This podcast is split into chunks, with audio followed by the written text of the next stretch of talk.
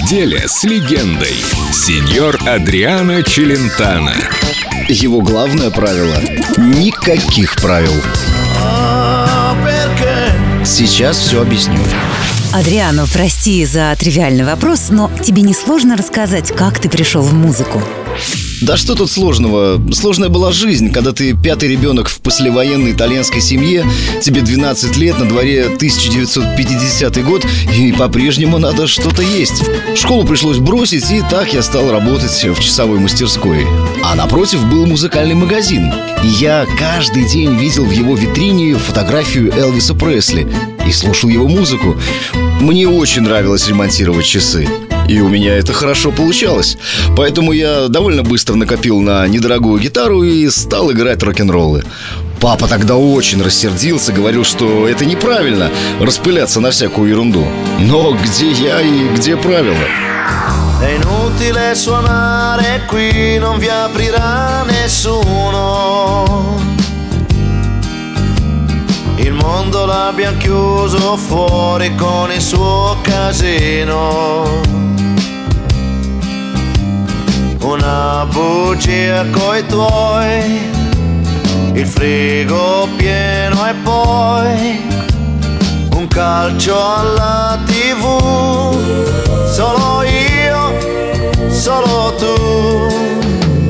È inutile chiamare, non risponderà nessuno.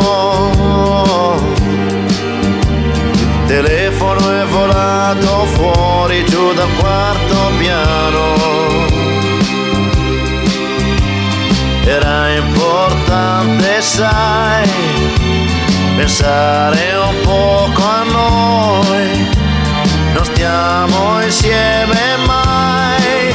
Ora sì, ora sì.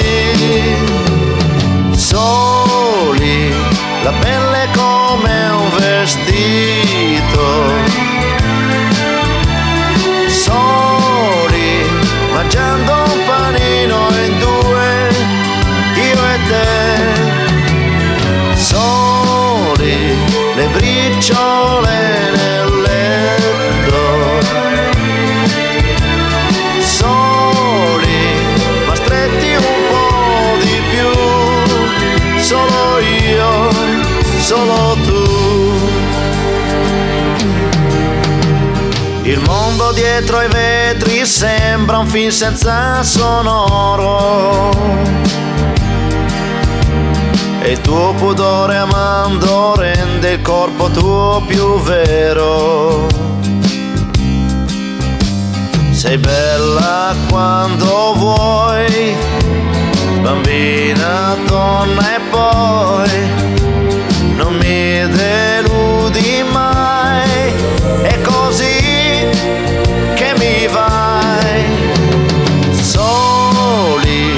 lasciando la luce accesa.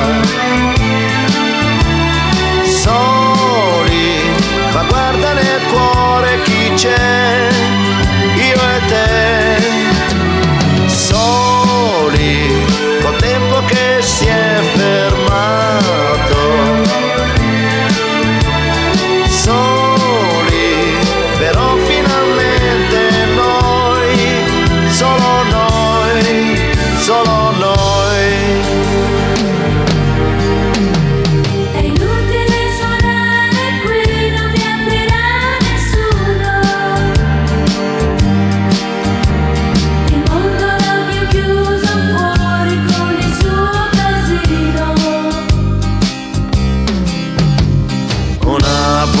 bugia coi tuoi, il frigo pieno e poi un calcio alla tv.